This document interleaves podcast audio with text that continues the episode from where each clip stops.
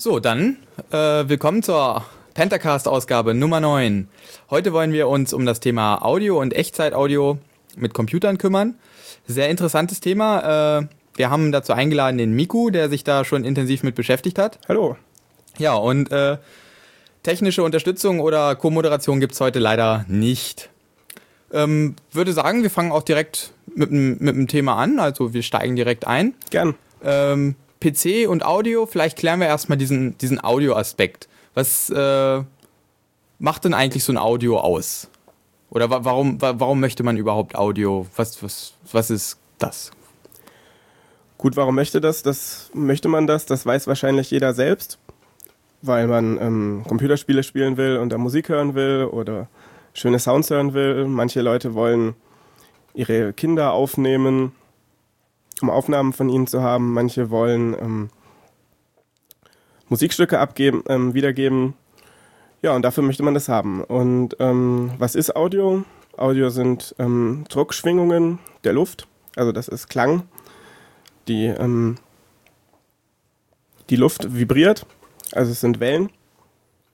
Und ähm, das muss man dann eben schauen, wie man das sozusagen, wenn man das am PC haben will, irgendwie da reinkriegt und auch wieder rauskriegt, wenn man es im PC drinnen hat. Das heißt sozusagen, also das ist wirklich ein physikalisches Phänomen, was hier, was wir Menschen wahrnehmen können. Genau. Mit unseren Ohren. Da sind irgendwie so Haare, glaube ich, im, im, im Gehörgang, ne? Und die fangen an zu wackeln. Genau. So, und PC, der soll da auch mit klarkommen. Das heißt, er braucht irgendwie eine Über Überbrückung. Da gibt es ja immer diese Soundkarten. Ist das, ist das richtig? Das ist richtig, ja. Das ist eine wichtige Aufgabe von der Soundkarte, eben eine Wandlung von Audio in den Computer, in digitales Audio zu machen und eben auch rückwärts. Also dass man dann sozusagen auf den Lautsprechern am Ende was hört. Hm.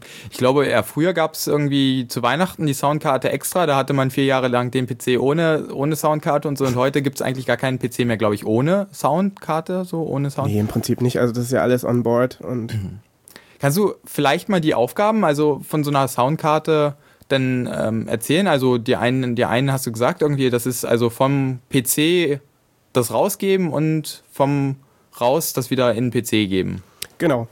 Also ähm, man muss sich vielleicht klar machen, es gibt Audio als Signal, also das, das sind die sozusagen diese Schwingungen oder dann eben umgesetzt irgendwie, dass es digital abgetastet wird durch einen digital, äh, Analog-Digital-Wandler oder dann eben rückwärts mhm. Digital-Analog-Wandler.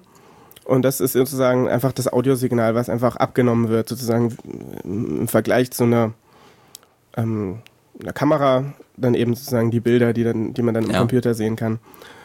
Ähm, das geschieht durch so eine Abtastung. Ähm, das ist eine wichtige Aufgabe. Des Weiteren gibt es auch MIDI. MIDI heißt Musical Digital ähm, Musical Digital Instrument. Interface, irgendwas. Interface, Dingsbums. okay. Kriege ich gerade nicht zusammen, eigentlich ganz einfach. Ähm, und ähm, da hat man direkt Noten, also Töne und ähm, die man sozusagen ähm, strukturell, zum Beispiel über ein Keyboard oder ähm, über eine schöne GUI in den Computer eingeben kann.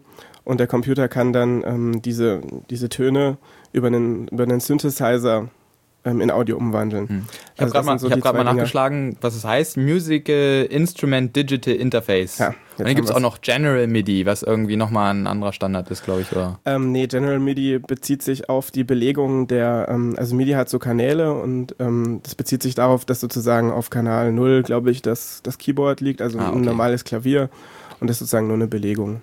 Okay. Ähm, okay, also das gibt es einmal diese MIDI-Aufgabe und die, die AD-Wandlung, also Analog-Digital-Wandlung und Digital-Analog-Wandlung?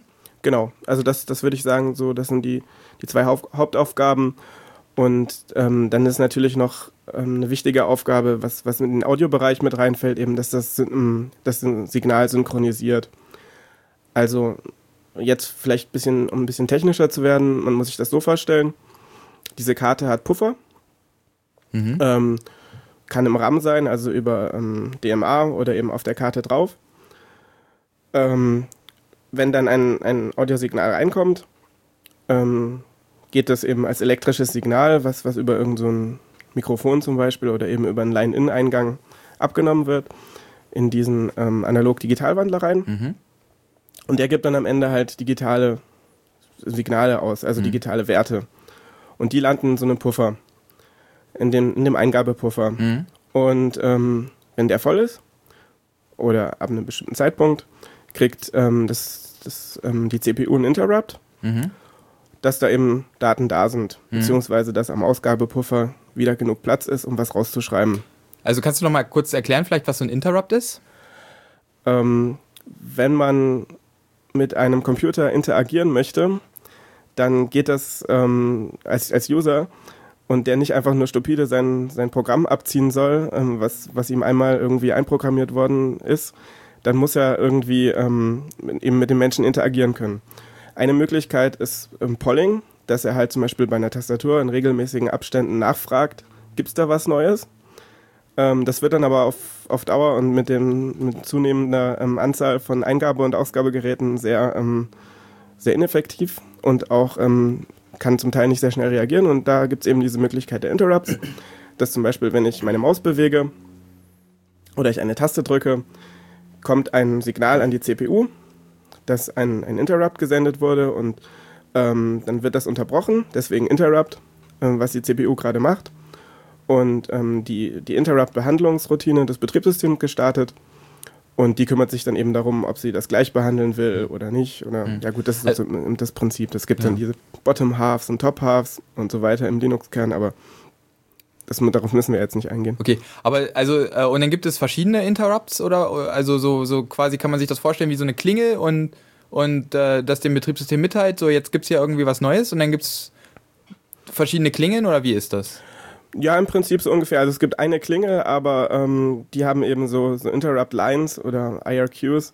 Kennt man ja vielleicht so, was man einstellen kann, wo dann sozusagen... Genau, das kannst du ja vielleicht noch mal ein bisschen ausführen, weil man muss es immer einstellen und weiß eigentlich nie, was äh, was da Sache ist. Ja, also das ist sozusagen ähm, die, die Nummer von dem Gerät, was, ähm, was diesen Interrupt erzeugt hat. Ähm, das hängt dann sozusagen an einem bestimmten IRQ, Interrupt Request. Ähm, ich kann mir diese Abkürzung immer nicht merken. Ähm, und ähm, das ist sozusagen wie so ein, wie so ein Tag, ähm, wo, wo, das, Hm. wo das herkam. Also das hat auch direkt, ähm, glaube ich, physikalisch ist das dann richtig verdrahtet sogar. An, an diesem Interrupt-Controller hängen da so, so Eingänge dran. Ja, aber diesen IRQ, den kann man sich auch irgendwie teilen, kann das sein? Irgendwie verschiedene Hardware kann sich den teilen? Wenn das bestimmte Gerät das erlaubt, dann geht das, ja. Okay, also es müssen diese äh, Geräte mit sich bringen, also das, der Computer und das Betriebssystem, die unterstützen sowas normalerweise schon. Ja, heutzutage schon, ja. Also Okay. die, die müssen das natürlich unterstützen, dass sie dann gucken, von welchem Gerät kommt es und dann in die entsprechende, in der Routine dann eben das entsprechende aufrufen. Okay. Und ähm, vielleicht auch nochmal eine Stufe, Stufe vorher. Ähm, der, die Soundkarte selber kann ja jetzt nicht den Schalldruck messen, sondern das macht man eher über ein Mikrofon Genau. und dann in Line-In. Vielleicht können wir ja mal so diese äh, das Prinzip erklären, wie das, wie das funktioniert. Irgendwie die, das Mikrofon kann diese, diese Sch- Schwingungen aufnehmen und das, die wandelt das irgendwie, das Mikrofon wandelt dann die Schwingung in, in elektrische Spannung um. Ja, zum Beispiel, also was, was wir hier jetzt haben, wo wir jetzt hier reinsprechen, das sind ähm, Kondensatormikrofone. Ähm, da, da ist so ein Kondensator drin, der schwingt halt. Und ähm, je nachdem, wie weit er entfernt ist, sozusagen, die beiden Platten, die Plättchen, ähm, gibt es eine andere Spannung. Mhm. Und ähm, das, so wird es sozusagen in ein elektrisches Signal umgewandelt. Und dieses elektrische Signal ähm, geht dann halt über ein Kabel in die Soundkarte rein. Also Okay. Äh, und, und dann gibt es da immer verschiedene Ein- und Ausgänge. Also klar, die Soundkarte kann was rein, also den Audio auf, das Audio aufnehmen und Audio rausgeben, das hatten wir ja schon gesagt. Da gibt es ja verschiedene Ein- und Ausgänge. Kannst du irgendwie nochmal vielleicht.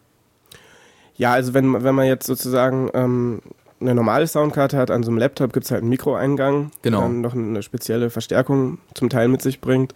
Oder einen Line-In-Eingang, wo eben ähm, die, der Signalpegel höher ist. Und Kannst du nochmal die genauen Unterschiede zwischen Line-In und Mikrofoneingang erklären?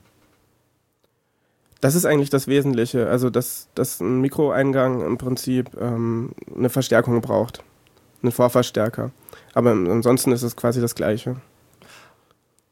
Äh, Habe ich noch nicht so genau verstanden. In welcher Form braucht das denn einen einen Formverstärker? Also, ich Das- dachte immer, dieser Mikrofoneingang, der, der verstärkt schon und Line-In ist unverstärkt.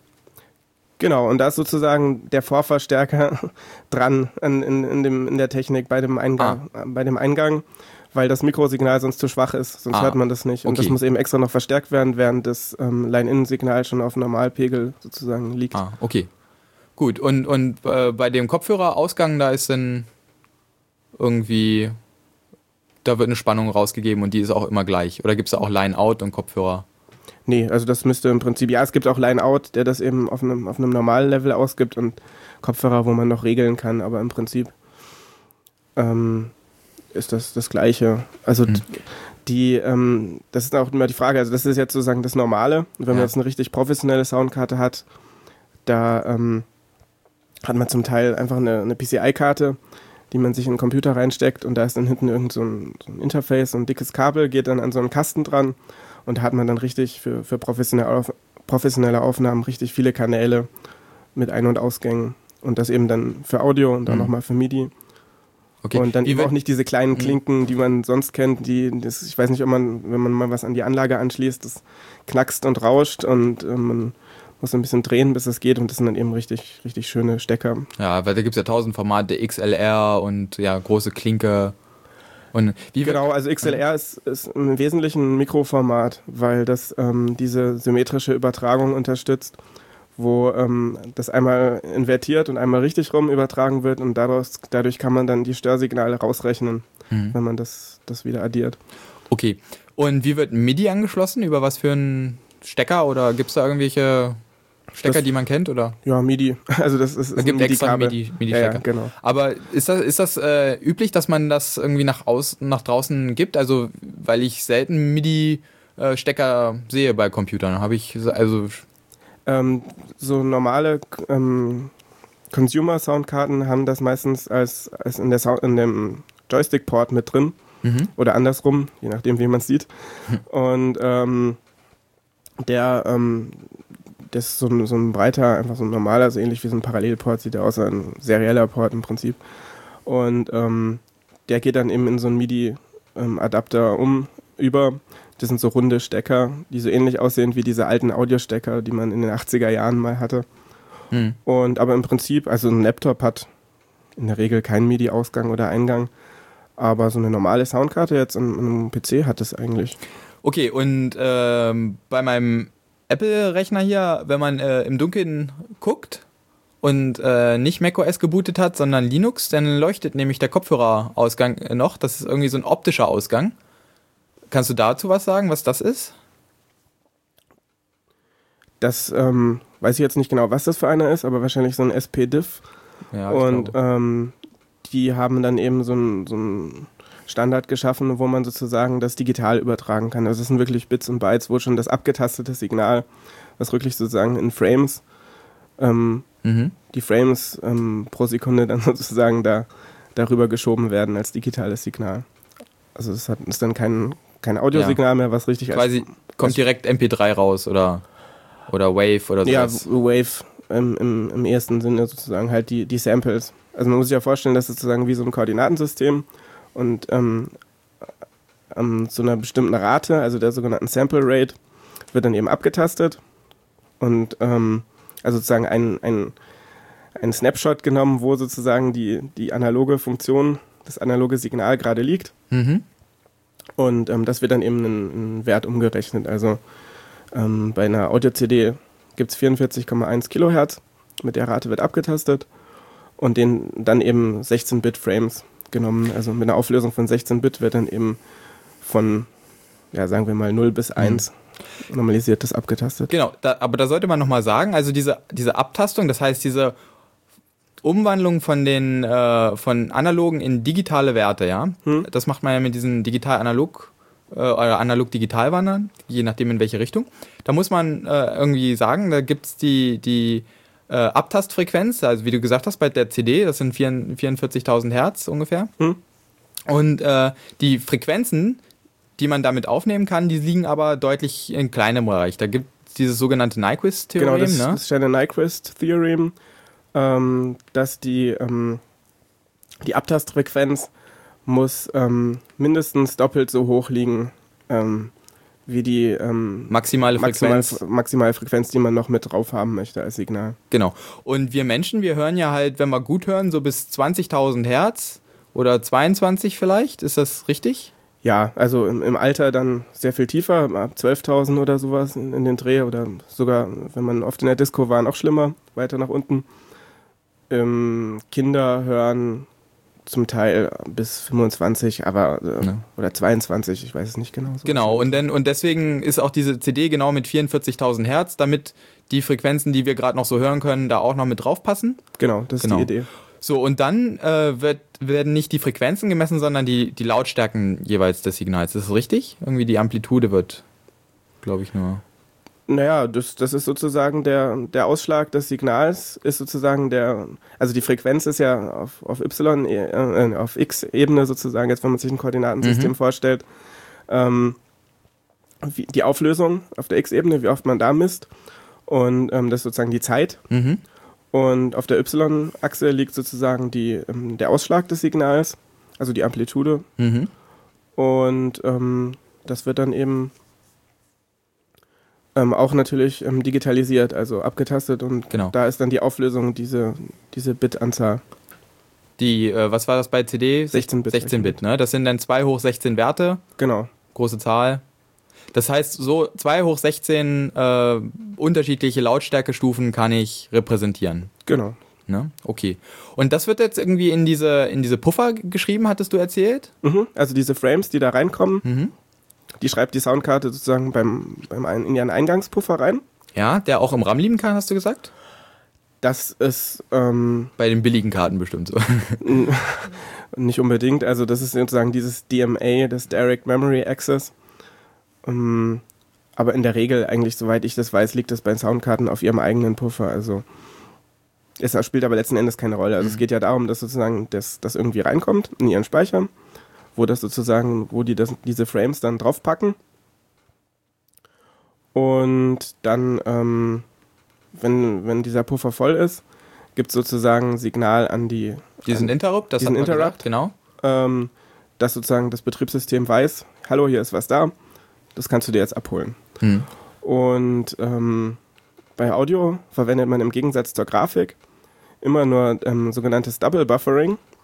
Also es gibt, muss man mindestens zwei Puffer sozusagen, wenn ich einen, einen, einen, einen Input-Puffer von X habe, ähm, brauche ich als Speicher 2x, weil sozusagen der, ähm, der gerade gefüllt wird, Der kann nicht ähm, ausgelesen werden. Der kann nicht ausgelesen werden, Mhm. sondern ich lese den anderen aus und genauso bei der Ausgabe, wo ich gerade reinschreibe, ähm, das ist, das will man nicht haben. Also ich weiß nicht, bei der Grafik kennt man das vielleicht noch.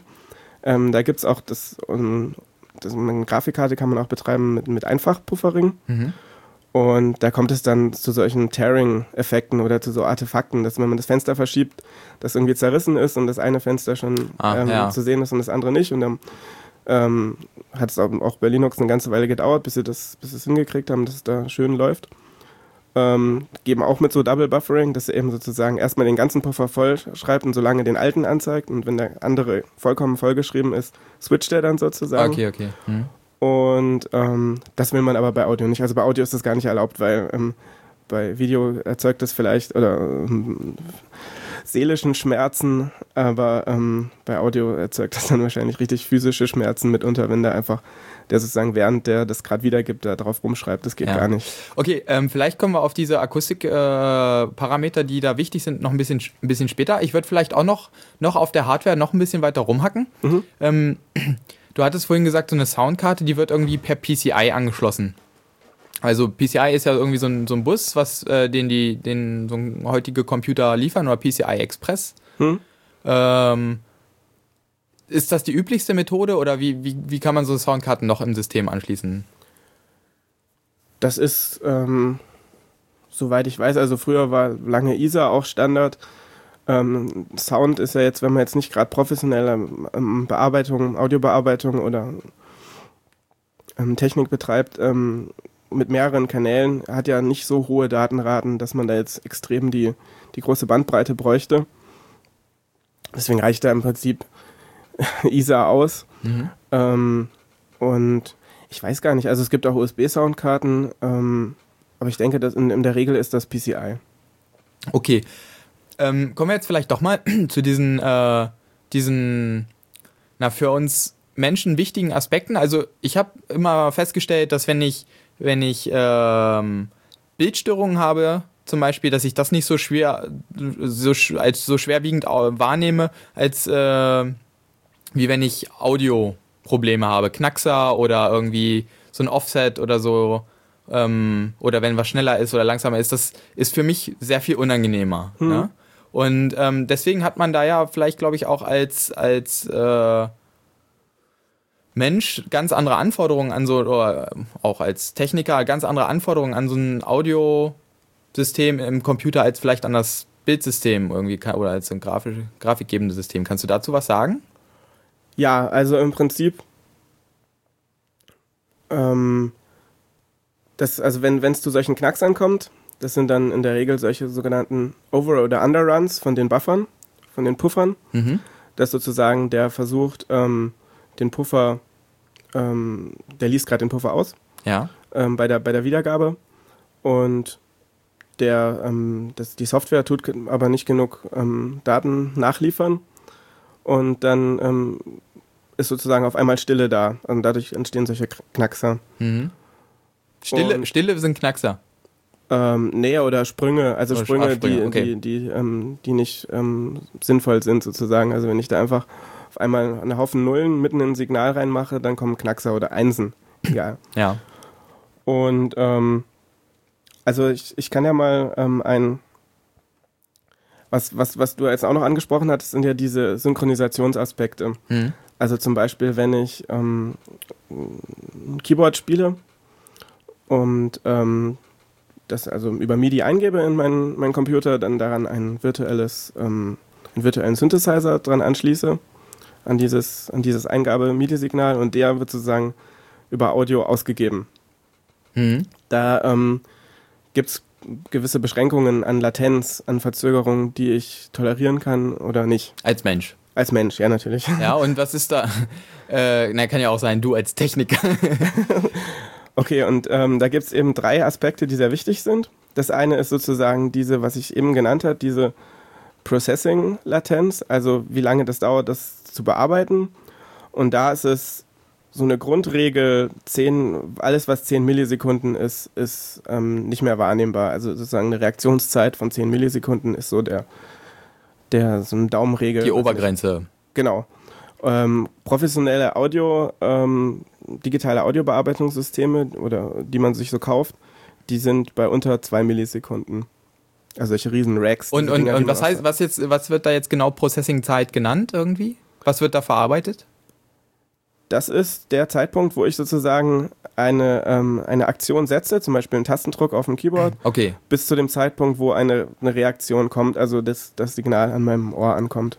Das heißt, das Signal muss vom Keyboard in den Computer über MIDI. Genau. Der muss äh, da seine Puffer füllen, dann muss er diesen Interrupt auslösen, dann muss er äh, gucken, was da überhaupt gemacht werden muss und dann muss er das äh, Signal ja, irgendwie das äh, jetzt sagen, okay, hier, das war jetzt das Keyboard und äh, das klingt so und so, so und so lange mit der und der Anschlagdynamik. Dann muss er das wieder umwandeln in so ein Analogsignal und mir auf die Kopfhörer geben. Genau. Und das muss innerhalb von 10 Millisekunden sein. Ja, sollte. Also zumindest, wenn es ja. richtig professionellen Ansprüchen genügen soll. Ähm, sollten das schon 10 Millisekunden sein, ja. ja. Oder was, äh, was auch wichtig ist, wenn man, glaube ich, mehrere Kanäle hat äh, und die gleichzeitig reingeben möchte. Irgendwie, das muss denn ja auch alles, das, das wird denn ja zeitlich gemultiplext oder wie wird das denn gemacht? Ähm, das sind dann sozusagen auf der, ähm, auf der Karte ähm, mehrere Puffer pro Kanal, ein ah, Puffer. Okay. Mhm. Ja, ähm, da ist das menschliche ähm, neuronale System sehr empfindlich, weil man sogar zum Beispiel ähm, die beiden Ohren mhm ähm, bis zu 20 Mikrosekunden ähm, Unterschied in den Signalen an den beiden Ohren kann man noch verwenden, also kann der Mensch ja. ähm, noch verwenden, um zum Beispiel eine örtliche Auflösung des Signals zu machen. Genau, also das so hören wir ja die Richtung, ne, dass, dass das, der, das Tonsignal an dem einen Ohr ein bisschen später ankommt als an dem anderen. Und das, dadurch das ist eine, ein Aspekt. Ein anderer Aspekt ist, wie laut es ist auf dem, auf dem jeweiligen Ohr. Mhm. Ähm, oder ähm, das, ja genau, und die Richtung ist eben dann auch noch entscheidend, weil die Ohrmuschel das ja filtert, je nachdem von Ah, welcher okay. Richtung es Mhm. kommt. Ja, und da, da sind es eben wirklich ähm, sehr hohe Ansprüche, also die zwei, 20 Mikrosekunden, das ist eine ganze großen, Größenordnung sozusagen drunter. Ähm, Nee, drei. Ne, das eine Milli, ja, ne, das okay, ist 10 gut. hoch minus Ja. 3. Und äh, ja, ja, Ja, das- drei Mikrosekunden. Ja, Okay, ich habe jetzt sozusagen mit ähm, Mikro und Milli, also Genau, drei genau. Größenordnungen, ja. Und ähm, Mi äh, Mikro ist 10 hoch minus 6, genau. Ja. Mhm. Und da muss es sozusagen quasi perfekte Synchronisierung sein zwischen den Kanälen. Also weil, weil das einfach sonst zu, zu schlimm ist. Und, und der dritte Aspekt ist die Frage des Jitters, der Latenz. Also ähm, wenn ich ein Signal absende, wie sehr diese Latenz schwankt. Also diese Verzögerung sozusagen. Wenn ich Keyboard spiele, wenn es mal nur ähm, eine halbe Sekunde braucht oder mal 10 Nanosekunden. Okay, Sozusagen. Das mhm. ist dieser Jitter. Und ähm, das ähm, ähm, ist auch sehr schlimm für, ähm, für, den, für den Musiker zumindest, wenn es jetzt auf, auf professionelle Audiobearbeitung hinausläuft, ähm, weil der kann so Latenzen im Prinzip ertragen, wenn er sie aber vorhersehen kann, wenn er, wenn er damit rechnen kann. Ja. Dann ist das für ihn, für ihn erträglich, aber wenn das dann schwankt, Weil, weil, äh, also der Musiker dann darauf auch ein bisschen eingehen kann. Genau, ja? also der, der Mhm. kennt dann sozusagen sein Instrument und ähm, bis zu 100 ähm, Millisekunden sind da sogar ähm, im Prinzip okay, wenn es dauert, jetzt vom reinen Instrument her, aber ähm, das darf halt nicht schwanken.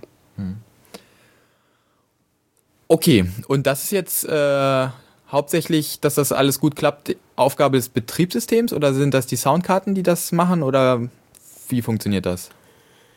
Im Wesentlichen ist das ähm, das Aufgabe des, des Betriebssystems oder ja, also die Soundkarte hat ähm, ist da eher wichtig sozusagen, wie gut die, die A- und AD-Wandler sind, ähm, welche Anschlüsse also das hat. eher von der Qualität und nicht von Genau. der Zeit, genau. Hm. Ähm, von der Zeit, ja gut, da könnte man noch sagen, die Uhren vielleicht, also die dann diese Interrupts auslösen. Ja, Ähm, das sind da auch noch vielleicht nicht ganz unerheblich, aber im Wesentlichen ist es eine Aufgabe des Betriebssystems. Und da sieht man eben auch schon eigentlich diesen, diesen Konflikt. Man will ja einerseits ähm, eine niedrige Latenz haben, aber je niedriger man die Latenz versucht zu schrauben, desto schwieriger wird es zu garantieren, dass es keine Puffer-Under- oder Overruns gibt. Mhm. Weil ähm, also Latenz sollten wir vielleicht nochmal deutlich klären, diesen Begriff, das ist eine Verzögerung, ist das richtig? Genau. Genau. Mhm. Das ist im Prinzip das Gleiche. Mhm. Und, ähm, Hört sich nur cooler an, wenn man dauernd, ja.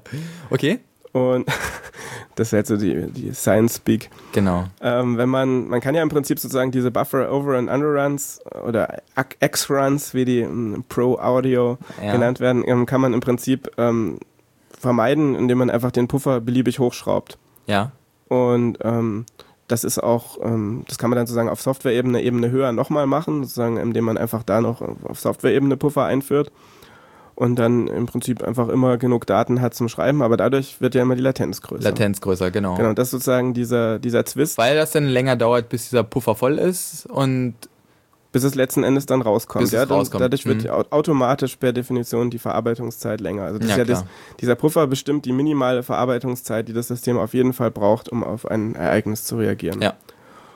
Und ja, und das ist dieser Konflikt, ähm, der dazu führt, dass man ähm, Echtzeit haben will. Also dass, dass sozusagen man möglichst ähm, Echtzeit in dem Sinne, dass das System möglichst vorhersagbar ist. Weil je vorhersagbarer das System ist, desto dichter kann man sozusagen, ähm, desto weniger, kleiner kann man den Puffer machen und trotzdem ähm, wissen, dass es sozusagen die, dass ähm, immer genug Daten da sind und nicht der Datenstrom abbricht. Genau, also Echtzeit sollte man vielleicht auch nochmal ganz klar sagen, ist, ist einfach die Abarbeitung einer Aufgabe im, im Computer äh, bis zu einer gewissen Deadline.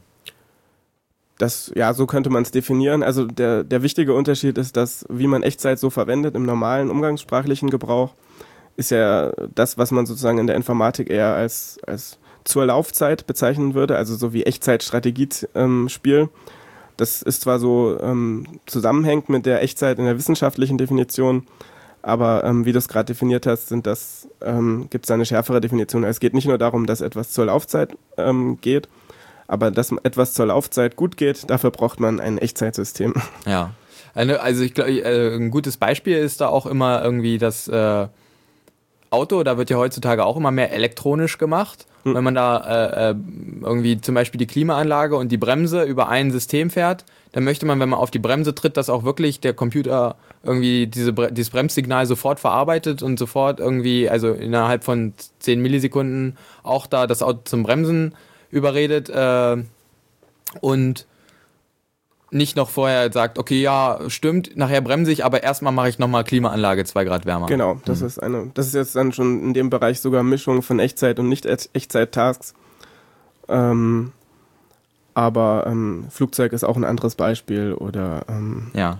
irgendwelche Druckmaschinen oder Riesenmaschinen, die halt ihre Aufgaben sinnvoll erfüllen sollen und dabei nicht irgendwie ähm, auf einmal ähm, nicht rechtzeitig fertig sein und dann eben in der physikalischen Welt, wo die Zeit weiterläuft, ähm, ähm da irgendwie aus der Synchronisation kommen und da kommt dann halt nichts mehr oder die Maschine bleibt einfach stehen oder ähm, der Pilot ähm, will die Klappen vom Flugzeug runterfahren ja, ja. und das passiert dann nichts. Okay, ich denke, das ist ganz gut geklärt. Auf jeden Fall, und das möchte man bei diesem Audio auch haben, um einfach die Latenzen klein halten zu können und trotzdem sicher zu sein, dass das Audiosignal verarbeitet wird und links und rechts jetzt noch gut übertragen wird und so. Genau, also für die professionelle Audiobearbeitung ist das auf jeden Fall das, das Ziel. Okay. Während ähm, beim normalen Desktop-System ist es dir egal, ob du sozusagen eine halbe Sekunde wartest, nachdem du auf Play gedrückt hast und dann sozusagen erst das Ganze gepuffert wird, dein mhm. MP3-Song, was, was da in Software in so ein Wave-Signal, also ein Audiosignal umgerechnet wird. Das ist daher nicht wichtig. Oder ob das Bing ähm, dann irgendwie ja, ja, nicht vollkommen synchron ist mit deinem Mausklick oder so. Das ist mhm. ja dann letzten Endes tolerierbar. Okay. Und ähm, das Betriebssystem, also wir würden uns, denke ich mal, jetzt am Anfang in deinem, in deinem Spezialgebiet Linux so ein bisschen ähm, an, an na, austoben, würde ich es mal nennen. Mhm. Ähm, was liefert da, also da, wenn ich Linux und Audio höre, ja, dann gibt es da irgendwie OSS, dann gibt es da ALSA, dann gibt es da Puls, dann gibt es da Jack, dann gibt es da äh, tausend andere Sachen noch, die, die man erwähnen könnte. Ähm, kannst du da mal ein bisschen Licht ins, ins Dunkel bringen, wie, was ist äh, zum Beispiel OSS, was ist ALSA, wie, was ist vom Betriebssystem, was ist Userland, ähm, vielleicht? Okay, das ist, ähm, wird eine lange Geschichte, weil das eine ziemliche ähm, Mass ist.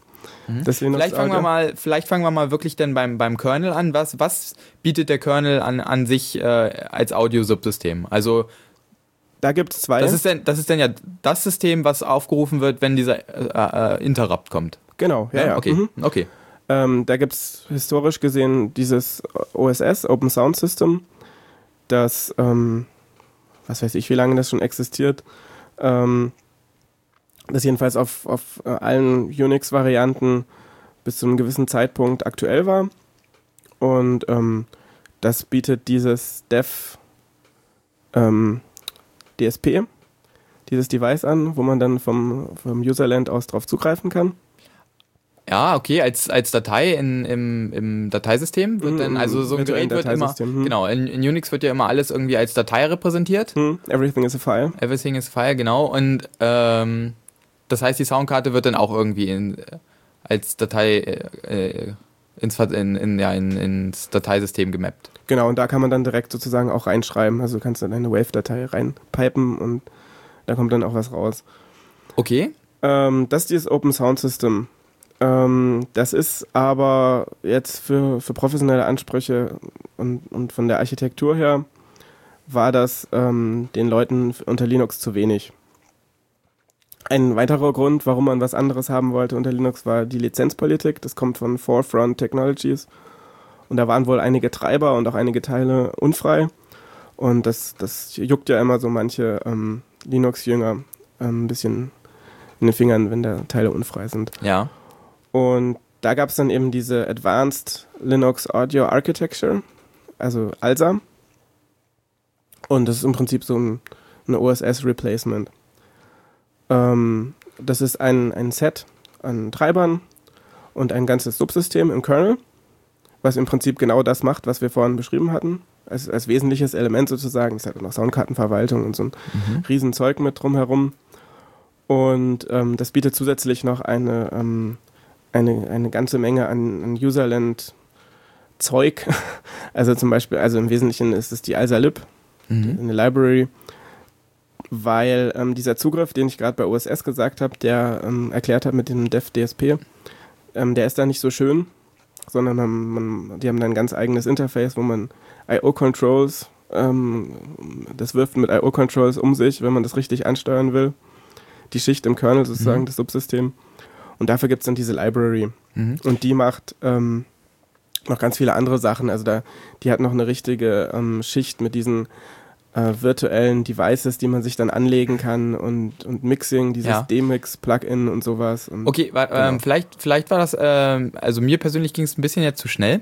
Ähm, ich würde jetzt nochmal zurück wollen. Es gibt ja immer, also dieses ALSA, das wird ja vom Linux-Kernel geliefert. Inzwischen ist das im Linux-Kernel drin, ja. Okay.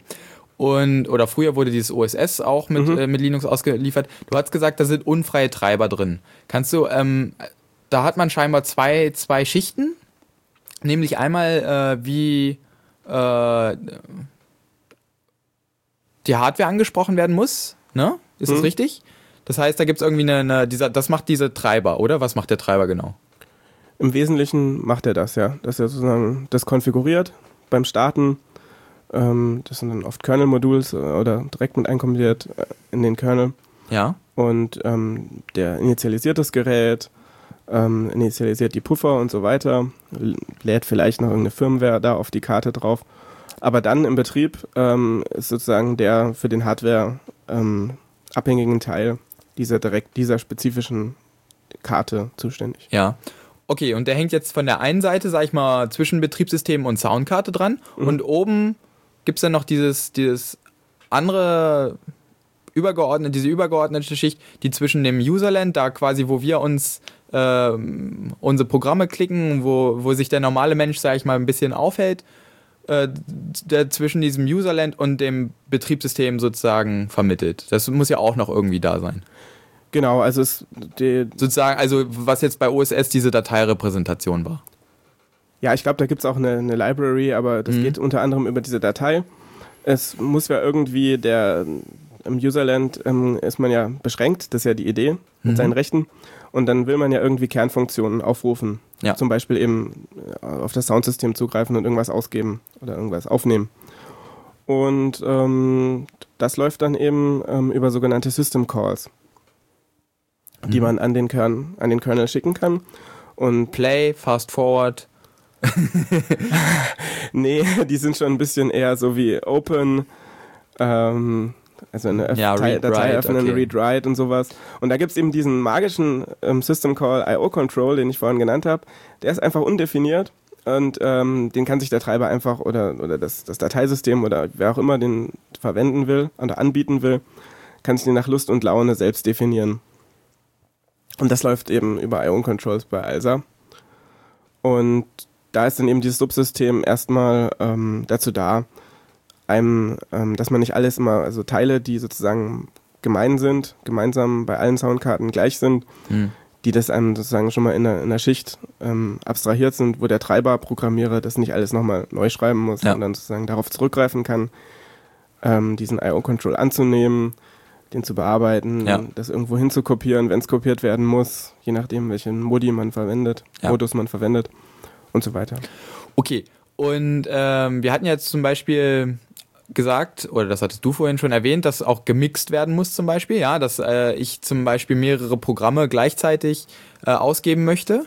Wie wird das dann irgendwie mit diesem ALSA realisiert oder bietet das ALSA, bietet OSS sowas? OSS bietet inzwischen... Ähm, wird OSS noch weiterentwickelt? Ja, also ähm, soweit ich weiß, die, die ähm, verschiedenen ähm, Unixe, also zum Beispiel BSD, FreeBSD, NetBSD und so weiter, ähm, OpenBSD und Dragonfly BSD und was es da alles gibt, die haben, soweit ich weiß, alle ähm, nur OSS. Die wollen ALSA nicht, weil sie erstens ähm, GPL-Code nicht so sehr mögen und zweitens ähm, wahrscheinlich das Linux auch in dem Namen von ALSA ihnen ein bisschen widerstrebt. Ja. Ähm, das ist halt so ein typisches, eins von diesen vielen ähm, Bashing-Themen, KDE versus GNOME, ähm, Ja, ja, ja. Emacs versus VI und eben OSS versus genau. ähm, ALSA. Und ähm, ja, Solaris hat, glaube ich, auch nur Open Sound System. Okay, also wird noch weiterentwickelt. Ja, ich denke schon, da ist auch Mhm. neulich mal wieder was rausgekommen, eine neue Version. Okay, und dann wie, äh, also da kann man auch mittlerweile mixen. Genau, also die ist, das bietet Multiplexing an. Multiplexing heißt eigentlich das verfügbar machen äh, von einem, äh, einem Kanal für mehrere Eingänge sozusagen. Ja, Multiplexing heißt im Prinzip das, das verfügbar, für, verfügbar machen von einer Ressource, jetzt ganz abstrakt Genau, gesprochen, okay, ähm, für mehrere ähm, Klienten. mhm. Und ähm, das, das war früher so bei OSS und auch in den Anfängen von ALSA so, dass sozusagen, sobald einer die Soundkarte hatte, also das geöffnet hat, zum Beispiel jetzt bei OSS dieses Device, bei ähm, ALSA liegen, gibt es auch Devices, auf die diese I.O.-Controls und andere Sachen, also auch das Open eben, bevor man überhaupt was machen kann, abgesendet wird, die liegen da unter Dev SND für Sound. Mhm. Ja, und ähm, sobald das jemand geöffnet hat, ähm, war das früher so, dass es exklusiv war. Also ähm, ich hatte es geöffnet, dann konnte niemand anderes mehr was machen. Ja. Das ist ja ein bisschen blöd, wenn man im Firefox gerade ähm, ein, ein YouTube-Video YouTube-Video anschaut guckt, und genau. dann auf einmal die Musik, die man vielleicht noch leise im Hintergrund laufen lassen will, nicht mehr geht. Oder wenn das Bing gerade ähm, das Bing ähm, das, das blockiert und man dann auf einmal nicht mehr ähm, seine MP3 hören kann. Ja. Ja, und ähm, das ALSA ähm, hat dann irgendwann Multiplexing ähm, angeboten, aber das hat eine ganze Weile gedauert. Und deswegen haben sich da auch solche Soundserver ähm, gebildet, die unter anderem oder deren wesentliche Aufgabe wirklich dieses Multiplexing war, dass man sozusagen auf den Soundserver was, ähm, was drauf tun kann, Sound, Mhm. und der das sozusagen dann er dieses Sound-Device ähm, geöffnet hat und dann er mixt das und gibt das sozusagen als einzelnen Kanal dann aus. Okay. Und äh, deswegen gibt es auch zum Beispiel, oder, na, zum Beispiel oder manchmal halt Probleme, wenn äh, die Programme falsch eingestellt sind und VLC, also dieser Videolan-Client, äh, ALSA selber benutzt und nicht den Soundserver und deswegen äh, diese ALSA-Ressource für sich beansprucht und übernimmt und der Soundserver deswegen nichts mehr ausgeben kann und deswegen die YouTube-Videos dann trotzdem stumm bleiben. Ja, das ist eben das Problem, dass ähm, es gab dann verschiedene Soundserver wie den Enlightenment Sound, Sound Demon, der Genau, bei I- GNOME Standard, ESD, ESD, genau. bei GNOME standardmäßig lange dabei war. Ähm, dann gab es bei KDE dieses Arts, diesen ähm, ALSA Realtime Synthesizer oder sowas, ähm, der auch noch einen Synthesizer für diese ähm, Desktop-Soundeffekte direkt mit drin hatte sogar. Und ähm, ja, noch ganz viele verschiedene andere, die ähm, natürlich zueinander inkompatibel waren. Und dann haben, hat eben ALSA auch angefangen, unter Linux ähm, Multiplexing anzubieten und viele hielten dann den richtigen Weg, ähm, es für den richtigen Weg, ähm, direkt auf ALSA den Sound auszugeben. Mhm. Und es hat dann halt zu einer riesigen Inkompatibilität geführt und dann eben genau das ähm, war ein Wieso? typisches Phänomen. Wa- Was ist denn das Problem, wenn jetzt manche sich entscheiden, direkt auf ALSA zuzugreifen und manche, äh, also wenn ich so ein, wenn ich jetzt Programmentwickler bin und ich möchte so ein Sound-Daemon benutzen, dann muss ich ja trotzdem, dann muss ich ja speziell diesen Sound-Daemon, dieses Sound-Daemon-Protokoll äh, implementieren, oder wie ist das? Genau, du schreibst dann auf den Sounddaemon und eben nicht mehr auf ALSA. Mhm.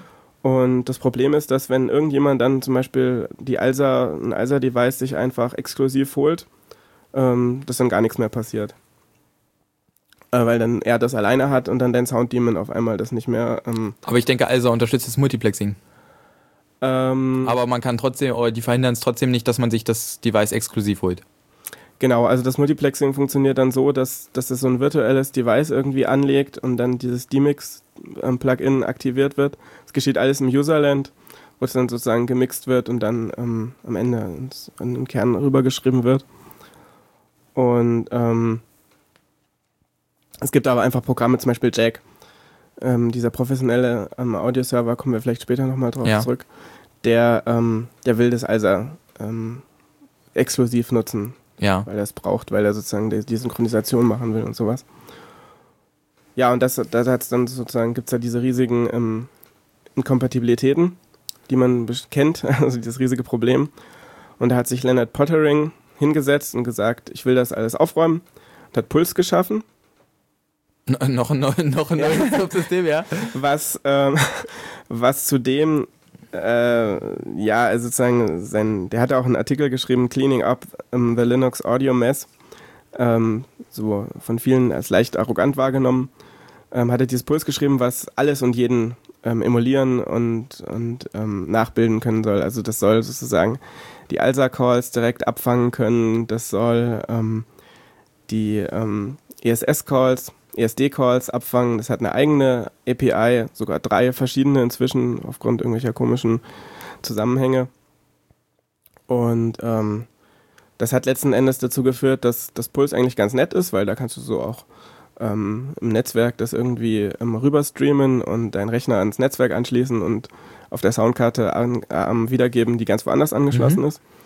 Aber so ein paar ähm, Inkompatibilitäten gibt es eben auch noch. Zum Beispiel ähm, basiert Audacity, ganz beliebtes Audiobearbeitungsprogramm auf Port Audio. Das ist so eine API zum, zur ähm, portablen Audioprogrammierung. Also API ist immer die Schnittstelle, mit der Pro, äh, Programme ja. mit anderen Programmen oder Bibliotheken oder Systemen sprechen. Ne? Genau, Application Programmable Interface. Genau. Und dieses Port Audio ist eben so eine, eine so eine API, zur, ähm, die plattformunabhängig sein soll, wie der Name schon vielleicht verrät. Und das braucht auch exklusiven Zugriff und wenn dann eben Puls gestartet ist. Äh, exklusiven Zugriff auf was? Auf, dies, auf das Sound-Device. Das ist sozusagen. Also auf das von ALSA gelieferte Sound. Genau, und ja. das führt dann eben dazu, wenn man Puls gestartet hat, dass man dann Audacity nicht mehr starten kann. Und das gleiche ist auch das Problem, ich weiß, inzwischen sollte das gelöst sein, aber das hatte man auch mit YouTube. Das Flash-Plugin ist halt proprietär und auch ähm, meiner Meinung nach und ähm, vieler Meinung von anderen Leuten auch ähm, nicht besonders angenehm geschrieben. Ähm, das wollte auch eine lange Zeit so einen exklusiven Zugriff und da hatte man es zum Beispiel, wenn man Firefox offen hatte und ähm, irgendwo mal YouTube angeschaut hatte, kann es sein, dass es gar nicht mehr freigegeben wurde und man dann irgendwie auf einmal seinen MP3-Player nicht mehr starten konnte. Mhm. Okay, also du hast jetzt äh, gesagt, dass es da viel gibt. Was ist denn eigentlich die Creme de la Creme, was man, was man so benutzen möchte? Also Alsa ist, äh, glaube ich, immer noch so ein bisschen das, die, äh, dasjenige äh, Stückchen des Kuchens, äh, was so äh, die Verbindung zwischen dem, dem Userland und dem Kernel schafft. Und da kann man entweder direkt drauf zugreifen oder man nimmt sich halt so ein zusätzliches System, was du noch ge genannt hast. Und hat das ähm, heutzutage noch irgendwelche Vorzüge, wenn man dann irgendwie so ein höherwertiges, äh, höherwertig liegendes System benutzt oder? Meinst du jetzt sowas wie Puls zum Beispiel? Z äh, zum Beispiel, okay, bei Puls hast du gesagt, okay, da kann ich zum Beispiel auch per Netzwerk hin und her schieben. Hm, das Netzwerk transparent, das ist ein Riesenvorteil. Ähm, Puls kann beim Mixing ähm, die Audiokanäle kann man verschieden einzeln regulieren. Das kann auch ganz angenehm sein. Ähm, ah, äh, welche Audiokanäle? Ja, wenn zum Beispiel der Desktop-Bing zu laut ist ah, okay. und hm. im Vergleich zur MP3 ja. kann man das einzeln regeln. Ähm, ja, um ALSA kommt man ja sowieso, also jetzt ALSA selbst zu verwenden, da kommt man ja nicht drum herum. Das ist wohl auch, ähm, oder es ist, genügt wohl sehr professionellen Ansprüchen, so von der Qualität her, zumindest wenn man eine gute Soundkarte mit einem guten Treiber hat. Ja, das heißt, da sind schon irgendwelche Echtzeitkriterien und Latenzen irgendwie minimiert worden und, und Echtzeitkriterien eingehalten oder wie ist das? Ja, im Prinzip bietet ALSA, ähm, kann man das sehr schön konfigurieren, wenn die Soundcard das anbietet mit dem Puffer, wie viel Puffer man haben will, wie groß der sein soll. Und das schickt dir dann auch, wenn du einen entsprechenden Kernel hast, also einen Low Latency Kernel, ähm, schickt dir dann auch as fast as possible ähm, dein Signal. Also das, das, das genügt schon sehr professionellen Ansprüchen. Mhm. Ähm, was mir persönlich generell an, an Linux-Treibern halt so ein bisschen missfällt, ist, dass man zwar dieses Subsystem hat, aber ähm, rein, rein von den Rechten her jeder Treiber sonst wo in den Linux-Kern reingreifen kann und nicht darauf beschränkt ist, einfach nur dieses Subsystem und die, die vorgegebenen APIs zu verwenden. Mhm. Und dass das dazu führt, dass so manche Treiber dann wüst irgendwelche Hacks noch machen und ähm, meistens funktioniert es dann, aber das ist, ist, aus meiner Sicht so ein bisschen unschön. Aber ja. das ist so eine generelle Sache der Linux-Treiber meiner Meinung nach, dass die da ein bisschen ähm, Gibt es da was Besseres? Ähm, gut, da kenne ich mich nicht so aus bei, bei Treibern, aber soweit ich weiß, ist das bei, bei OS X mit dem Device Kit oder wie das heißt, ähm, schöner abstrahiert. Mhm. Vom, vom Rest des Kerns zumindest. Okay. Ähm, du hast eben noch erwähnt den Low Latency Kernel. Ähm, was ist das? Das ist ähm, von, von Ingo Mollner und Gleixner heißt der, glaube ich. Die haben so ein, so ein Patch geschrieben für den Linux-Kernel. Schon für den 2.4er Kernel hatten sie damit angefangen. Ähm, der ähm, inzwischen zu großen Teilen in, in den Mainline-Stream mit reingeflossen ist. Mhm. Also ein großer Teil des Patches. Und der ähm, sorgt eben dafür, dass ähm, die Zeit, wo alle Interrupts deaktiviert werden im Kernel, wo der Kernel nicht unterbrechbar ist, dass es noch kleiner ähm, geteilt wird und sozusagen man dann, wenn ich verschiedene Prioritäten meinen Prozessen gebe, die ununterbrechbaren Abschnitte, also ähm, die Unterbrechbarkeit erhöht wird. Also okay. grob gesprochen die, die Antwort, die Responsivität sozusagen des Systems ähm, besser ist. Ja, hat das Nachteile? Ähm, ja, also das hat den Nachteil, dass es um, im, im General Purpose Case eben ähm, insgesamt das System langsamer ist, aber die Antwortzeit ist schneller. Also im Schnitt sozusagen, wenn ich dann verschiedene Aufgaben ähm, abschicke, ist es langsamer, ein bisschen, ja. aber dafür ist die Antwortzeit schneller. Und, und, das ist aber eigentlich das, was. Das ist, widerspricht sich ein bisschen, oder kann. Nee. Also, also äh, wenn ich das, diese Low Latency nicht habe, dann sagt er mir, dann schicke ich meinen Job ab und dann sagt er mir in einer Sekunde, ich brauche fünf Sekunden zum Ausrechnen. Und wenn ich diesen Low Latency Kernel habe, dann sagt er mir in einer halben Sekunde, ich brauche zehn Sekunden zur Ausführung. Habe ich das jetzt richtig verstanden? Ähm, nee, also pass auf, wenn du zum Beispiel ein System hast. Ja. Und ähm, also ein gutes Beispiel ist eigentlich, wenn du jetzt zum Beispiel Mac OS X und Linux nimmst. Ja.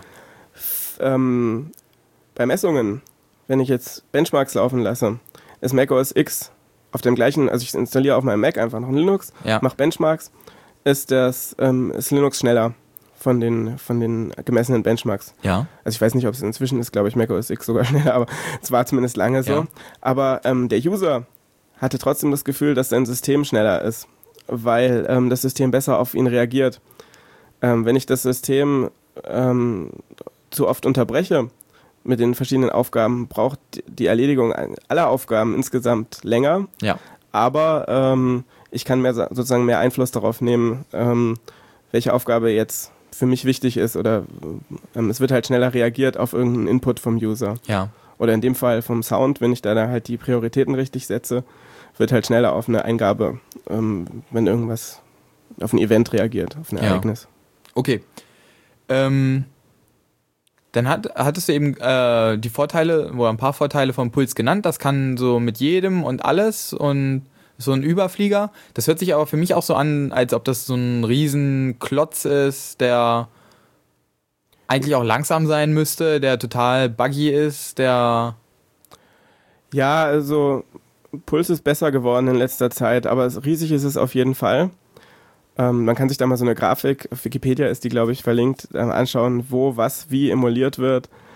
Ähm, das hat dann sozusagen auch noch Schichten, wo ich direkt ähm, auf ALSA, also wo ich sozusagen nicht nur diese ähm, spezielle ALSA-Lib nehme, sondern die dann das Puls implementiert, also sozusagen eine Shared Lib, hm.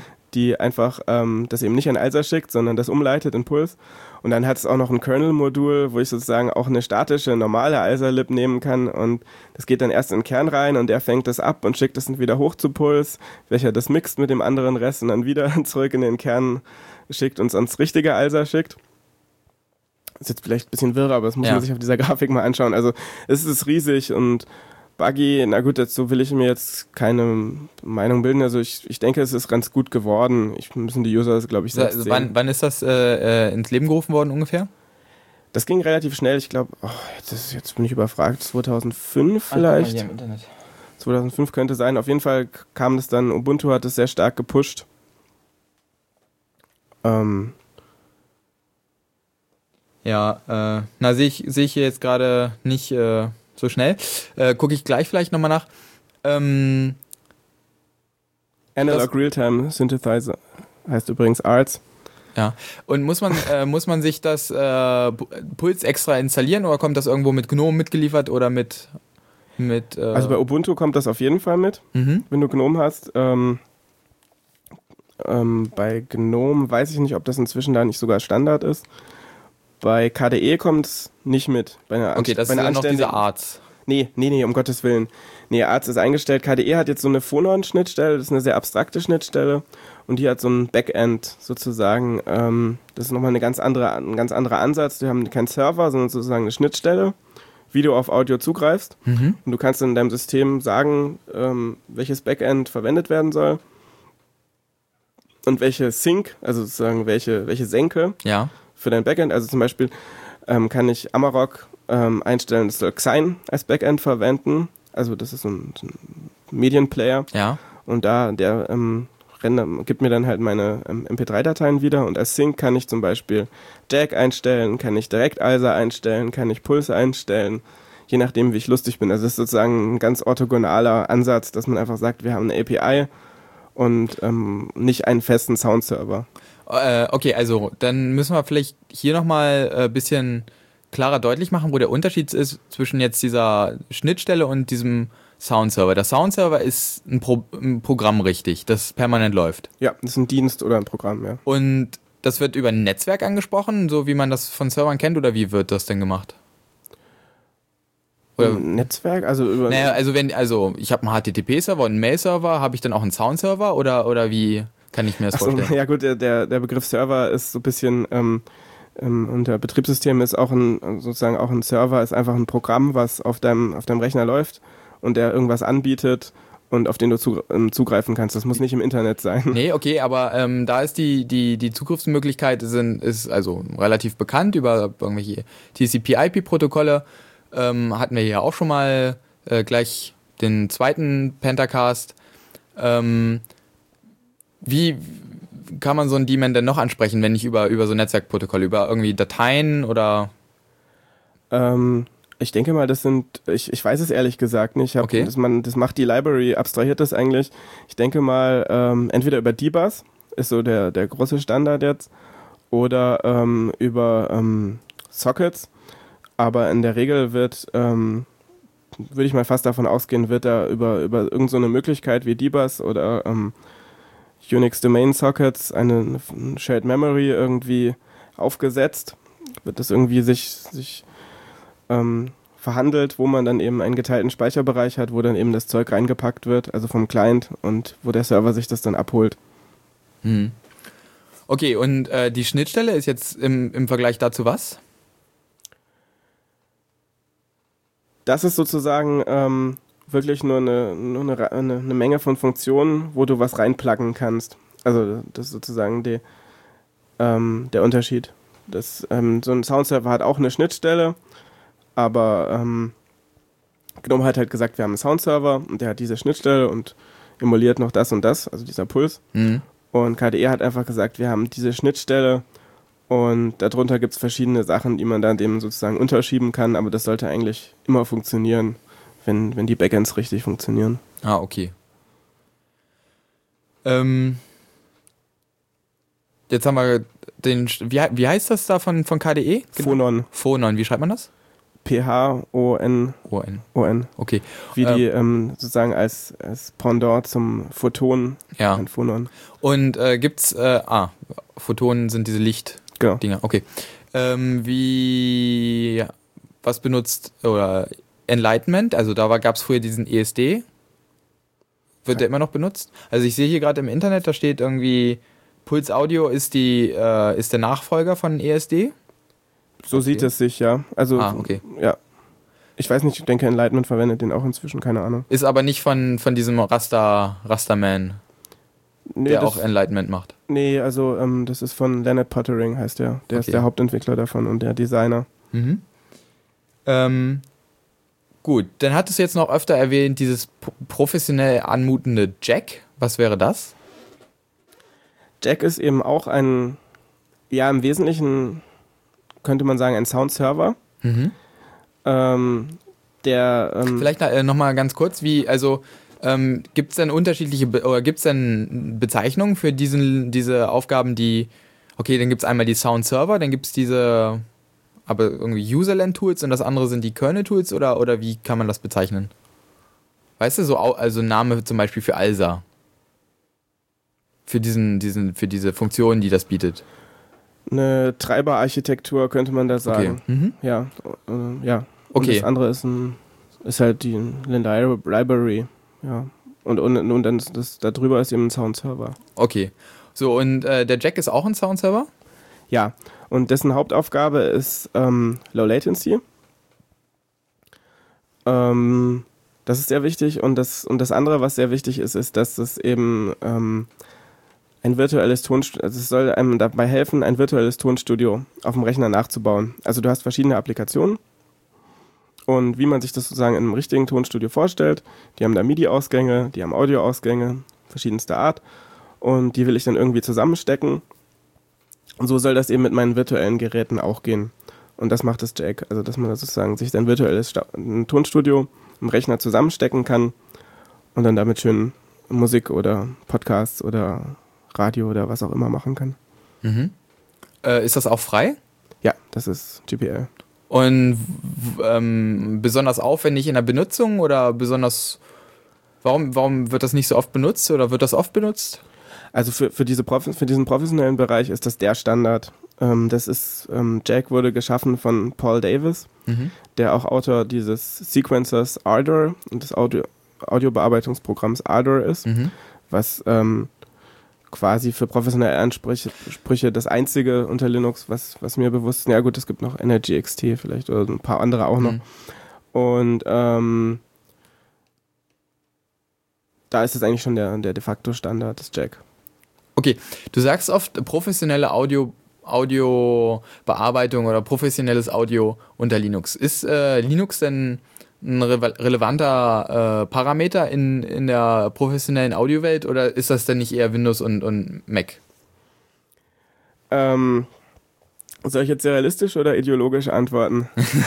Na, du kannst, äh, ja schon, nee, mich interessiert natürlich die realistische Antwort und die ideologische Antwort. Ähm, realistisch ist es, war es ja lange so, dass Linux und Multimedia so wirklich richtige Fremdworte waren. Ähm, historisch ist da ganz klar der Mac einfach führend. Also was, was auch Bildbearbeitung, was Videobearbeitung, Multimedia ist halt einfach, ähm, die haben halt alle Mac benutzt. Und das ist wohl auch ähm, heute noch so, dass in den Tonstudios, die ähm, natürlich dann so Riesengeräte haben, so spezielle, ähm, wenn die jetzt keine normalen User-PCs, sondern äh, ja. einfach solche spezielle ähm, ähm, Harddisk-Recording-Systeme oder dergleichen verwenden oder DAWs, also Hardware Digital Audio Workstations. Und da eben dann eben noch ihre Macs dazu, mit dem sie dann mal zu Hause was machen oder indem sie auch einen Teil damit machen. Ähm, es gibt ähm, solche Hardware-Workstations, die auf Jack und Linux und Ardour basieren. Von Harrison gibt es da so eine Konsole, die wohl. Das ist eine Audiofirma, oder? Genau. Mhm. Und das ist so ein, so ein Riesenteil, sozusagen, was in Hollywood für die, für die Post-Production auch tatsächlich verwendet wird. Aber ähm, dann die SAE, das ist so eine Hochschule für, ähm, für Multimedia und sowas. Genau, ja. Die haben auch, verwenden auch ähm, zum Teil ähm, Ador ähm, unter Mac, glaube ich, oder unter Linux, weiß ich gar nicht. Ador war jetzt was? Das war diese, diese Audiobearbeitungssoftware. Okay.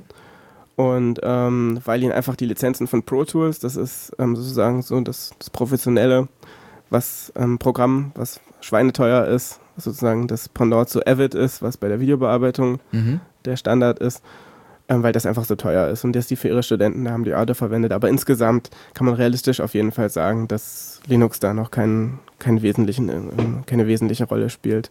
Also ganz im Gegenteil. Also wenn man jetzt vergleicht zum Beispiel im Servermarkt, wo Linux richtig ähm, nennenswerte Prozente nennenswerte hat. Prozente hat. Mhm. Genau. Okay, aber äh Woran, woran liegt das? Dass, äh, ich, also ist, ist mit Jack da jetzt irgendwas geschaffen worden, was an und für sich professionellen Anforderungen gut entspricht und die haben nur noch nicht die Marktreife und, und äh, erschaffen äh, oder erhalten oder äh, also nicht die Marktreife, sondern die Verbreitung oder ist einfach diese Marktreife noch nicht da und Jack äh, hat noch so viele Probleme im Gegensatz zu anderen Systemen? Ähm, das ist die eine ähnliche Frage wie, warum Linux ähm, noch nicht auf dem Desktop sich durchgesetzt hat. Also Na, das kann ich dir ganz genau beantworten. Weil äh, wenn ich hier jetzt äh, ins Studio komme und dann WLAN anmache, äh, dann funktioniert das bei mir und du benutzt äh, Linux und äh, du kannst dich leider nicht so out of the box äh, ins, ins WLAN ein, anmelden. Und das ist einfach nicht, nicht bequem genug für die Leute, glaube ich, ne? Ja, also ich denke, das ist ein Pro das generelle Problem ist, dass die halt einfach mit Linux noch nicht so zurechtkommen. Ähm, weil ähm, einerseits ist natürlich diese, sage ich mal, ähm, ähm, irrationalen Vorbehalte gibt von, von damaliger Zeit. Also das Linux hat sich ja wirklich sehr viel ähm, verbessert von der Usability her. Ja, auf jeden Fall, das stimmt.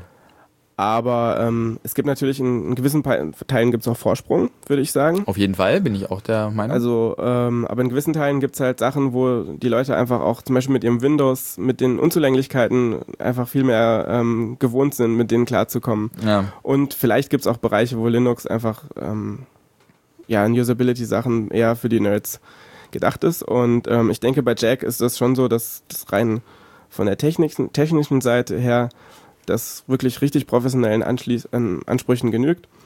Aber ähm, das ist schon noch ein, schon noch ein riesiger Friemelbedarf. Um, du musst dann gucken, zum Beispiel bei diesen IRQs, ob die sich da irgendwas teilen, ob das richtig gesetzt ist. Du musst erstmal schauen, ähm, dass du so einen Low-Latency-Kernel kriegst, um da richtig professionell arbeiten zu können damit. Mhm. Ähm, es gibt inzwischen gute Distributionen, Ubuntu Studio ähm, oder 64, Studio 64. Ähm, oder Studio to Go gab es mal, die gibt es glaube ich nicht mehr, mhm. die einem das schon sehr vereinfachen. Aber es ist halt eben noch, ähm, ist schon noch ein Unterschied zu einem Mac, den man sich einfach kauft sozusagen. Und, und dann klappt's. Und dann geht das. Mhm. Und ähm, so Künstler, die das nutzen, sind ja in der Regel eher ähm, nicht, nicht, so nerdige Leute. Ja, ja. Ja. Okay. Äh, vielleicht gucken wir nochmal eine, eine Schicht drüber. Ähm, hatten wir vorhin kurz schon er erzählt, wenn jetzt so ein Programm dieses Audio benutzen möchte, also mein Programm soll jetzt äh, Sound abspielen. Ähm, ich mache, also vielleicht können wir ja mal kurz erörtern, ich möchte einen MP3-Player schreiben. Ja? Mhm. Das heißt, äh, wie funktioniert das? Dann schreibe ich ein Programm, was einerseits eine Datei von der Festplatte liest oder irgendwoher äh, und die ist in diesem MP3-Format. Und äh, dann muss ich dieses MP3-Format umwandeln, denke ich mal, in, in, in Wave, also in quasi unkomprimiertes Audio? Genau, also in, in, in diese, in so eine Folge von solcher Samples eben mhm. mit dieser Abtastfrequenz.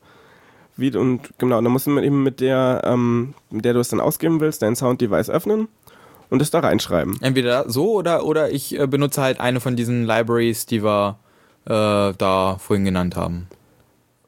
Oh, oder ja, Sound Device, genau. Genau. Mhm, genau, und ähm, das Phonon bietet dir da ähm, auch eine sehr hohe Abstraktionsschicht. Also bei Phonon ist es, glaube ich, ähm, sagst du einfach nur hier MP3-Spiel. Oh ja, das ist ja ganz praktisch. Naja.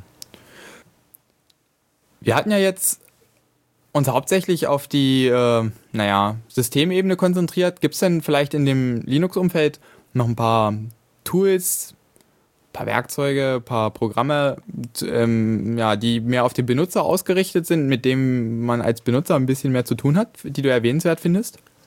Meinst du jetzt im, im, Audio, also Im Audiobereich, Audio genau.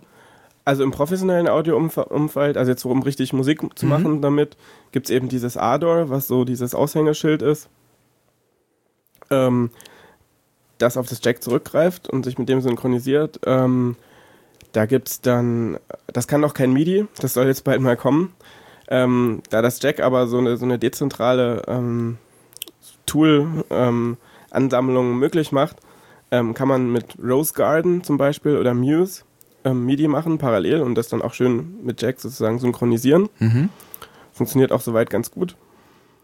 Ähm, Audacity hatten wir ja schon genannt, ist so eher für Podcasting oder sowas oder für jetzt nicht für das riesen Tonstudio sozusagen. Was fehlt äh, Audacity für Tonstudio? Es fehlen ähm, Filter, ähm, es fehlen ähm, die Jack-Anbindungen, es fehlen ähm, einfach die, die angenehme Konfigurationsmöglichkeit, die ganzen ähm, Kleinigkeiten, wie man irgendwelche Auto, ähm, Lautstärkekurven und sowas macht, äh, von, von der Bedienung her. Das sind halt so, so diese Feinheiten, die es dann, die es dann ausmachen. Hm. Dafür ist es sehr einfach zu bedienen im Vergleich zu Ador, weil es die wichtigsten Funktionen wirklich schön. Ähm, Ador ist auch frei. Ja, Ador ist auch frei. Ähm, Energy XT hatte ich schon genannt, das ist so ein, ein proprietäres Programm, was meines Wissens mit das einzige proprietäre Programm, was es so gibt für, für Linux beim, im Audioumfeld. Mhm. Ähm, gibt es, glaube ich, also gibt es auch für Windows und Mac. Was kann man denn mit diesem Programm alles machen? Also es ist hauptsächlich denn für Aufnehmen und Wiedergeben. Ja, also verschiedene Spuren aufnehmen, ähm, das Abmixen, rumschneiden da drin Mhm. und ähm, mit MIDI dann eben, wenn es MIDI hat, ähm, so virtuelle ähm, oder echte Synthesizer oder Klangerzeuger ansteuern und das dann eben auch noch irgendwie zusammenmixen. Hm. Halt eben ähm, sowas, was dann am Ende Dieter Bohlen macht oder Okay. Na gut, der wird das ja mit Hardware machen, oder? nicht unbedingt, also je nachdem, also der hat da, ja, der hat bestimmt so seine Geräte, aber ich denke, der hat da auch ein paar Macs rumstehen und Okay. ein paar Windows-Rechner, keine Ahnung. Genau, da sprichst du ja, äh, gibt es sonst noch was im Linux-Umfeld? Ansonsten würde ich sagen, wir, wir schwenken mal äh, zu den beiden letzten genannten. Noch eine, ähm, die ideologische Frage hatte ich noch nicht beantwortet. Ah, okay. Ja, gerne. Das ist ähm, ganz interessant. Also da gibt es einen ähm, Artikel von Martin Pilchmeier im Open Source Jahrbuch. Der heißt Flüssiger Code, Open Source Software in der Medienkunst. Und ich finde diese, diese, ähm, diese Sichtweise von ihm einfach ganz interessant, dass er sagt, ähm, Künstler wie Picasso haben sich auch, ähm, also große Künstler haben sich stets mit ihren Tools auch beschäftigt. Also Ja. die haben sozusagen ihre Farben gemischt, haben geguckt, wenn ich da jetzt Ei reinmache oder das, und dann kann ich das noch anpassen. Und er sagt eben, dass die Medienkunst ähm, bis jetzt ähm, im Wesentlichen darauf beschränkt ist, dass die Künstler ähm, von den Tools wenig Ahnung haben, au- außer wie man sie gut benutzt. Und sozusagen, dass, dass der richtige Schritt, um richtige Computerkunst zu schaffen, sozusagen wäre, dass, dass die Künstler auch, auch an den Tools zumindest mitarbeiten und dass da sozusagen Open Source Software oder freie Software ähm, Na, aber also da muss ich, Ansatz ist. Da, da ist so meine erste Idee ist ja für mich der der Computerkünstler ist ja an sich der Programmierer schon. Der leistet die kreative Arbeit und und schafft da mit seinem Hirnschmalz, sage ich mal, mehr oder weniger benutzbare Programme. Genau, also das ist, das ist sozusagen die Idee, dass er schon ähm, die Künstler, die dann wirklich Musik machen ähm, oder Bilder machen, je nachdem, was sie Ja. machen, ähm, schon einschränkt. In dem, äh, ähm, welche Tools er anbietet, welche Ja. Algorithmen er anbietet und so weiter. Und da sagt er eben sozusagen, der richtige, richtige Künstler sollte das nicht nur nutzen, sondern auch ähm, anpassen seine Tools. Und Ja, also naja. aber, aber das ist natürlich so ein bisschen fragwürdig, weil ähm, auch die, ähm, das ist halt eine ideologische Sichtweise, weil auch die, auch die ähm, Tools, die es für ähm, OS X oder für Windows gibt, jetzt im Audioumfeld, die haben auch ähm, Plugin-Möglichkeiten, wo Mhm. man sich selbst Plugins schreiben kann, wo man sich selbst die Filter schreiben Mhm. kann. Das kann man schon auch alles. Ähm, ich fand aber einfach so die, die Sichtweise, sozusagen diesen Vergleich ähm, Ja. mit, den, mit den Pinseln und den Farben ganz nett. okay. Ähm, noch was? Ansonsten wechseln wir jetzt mal. Nee, also im Prinzip ähm, wüsste ich jetzt zu Linux nichts mehr. Okay, supi. Oder vielleicht auch nicht supi, aber Ach, Lillipond, kann ich ja, noch was sagen. ist Das ist das? eine ganz coole ähm, Notensatzsoftware, die so richtig schicke Noten macht, so LaTeX für Noten, aber es hat eigentlich nichts damit zu tun. Mhm. Hatte ich nur gerade notiert irgendwie. Und das Okay. Wie macht das denn Mac? So ein Mac OS? Kannst du dazu was sagen? Also, äh, ich mache meinen Mac an und kommt sofort, wird ein Sound abgespielt. Ich habe jetzt ge gelesen irgendwie oder gehört, dass da äh, Soundtreiber für dieses EFI BIOS oder diesen EFI BIOS Ersatz, den, den die Macs heute haben, dass da, sage ich mal, auch wirklich low, lowest level einen Soundtreiber gibt. Ähm, na gut, also ich, was das mit EFI zu tun hat, weiß ich jetzt gerade nicht, aber mit EFI, aber ähm, Ja, dass er direkt da äh, beim Booten schon Sound spielen kann. ach so, okay, gut, nee, keine Ahnung. Aber ähm, das, also die Soundarchitektur beim Mac heißt Core Audio. Und das ist wirklich ein riesen ähm, Satz an, an Zeug. Also das ist, sind die Treiber, aber eben auch so eine bis zum gewissen Grad so eine Art Jack, was es auch schon mitbietet, wo man so, so Plugins schreiben kann und darauf dann zurückgreifen kann, Mhm. die man dann miteinander auch so verknüppeln kann und so eine Art virtuelles Tonstudio bauen kann. Also das ist da alles sozusagen in einem Guss mit dabei. Ähm, was sozusagen jetzt auch der, die ähm, generell so diese, die, der Vorteil von, von so einem tendenziell im Vergleich zu Linux sehr geschlossenen System ist, dass sozusagen einfach ähm, einer das dominieren kann und sagen kann, wie es gemacht wird. Und dann hat man halt eine schöne Schicht. Und ähm, die ist vielleicht nicht unbedingt die beste, aber dafür ist es die Schicht, die es halt gibt und die wir Ja. alle verwenden. Das heißt, da gibt es auch nicht so einen so einen Wust nochmal mit. Überhaupt drei- nicht, Nee. überhaupt nicht, gar nicht. Ähm, ja, es gibt auch Jack für Mac OS X. Das, Mhm. das basiert auf diesem Core Audio, baut darauf auf und ist wohl ganz cool, aber ähm, Reicht einfach nur durch, hat gar keine Aufgaben mehr. ähm, nee, also das, das Core Audio ähm, geht nicht über Prozessraumgrenzen, soweit ich weiß. Und das, das macht es, das greift dann sozusagen da, das ergänzt sich wohl ganz gut, aber wird im Prinzip nicht wirklich, also meines Wissens nicht wirklich verwendet, außer zum Forschen und Rumspielen. ja.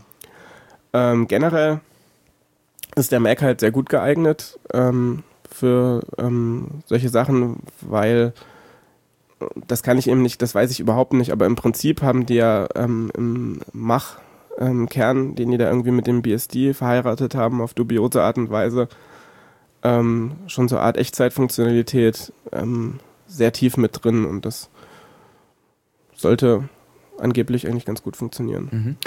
Ähm, du hast mir schon mal im, im Vorgespräch gesagt, ähm, dass professionelle Tools öfter noch ihren eigenen äh, Audio, ihr eigenes Audio-Subsystem irgendwie mitbringen. Ist das ähm, beim Mac auch so oder?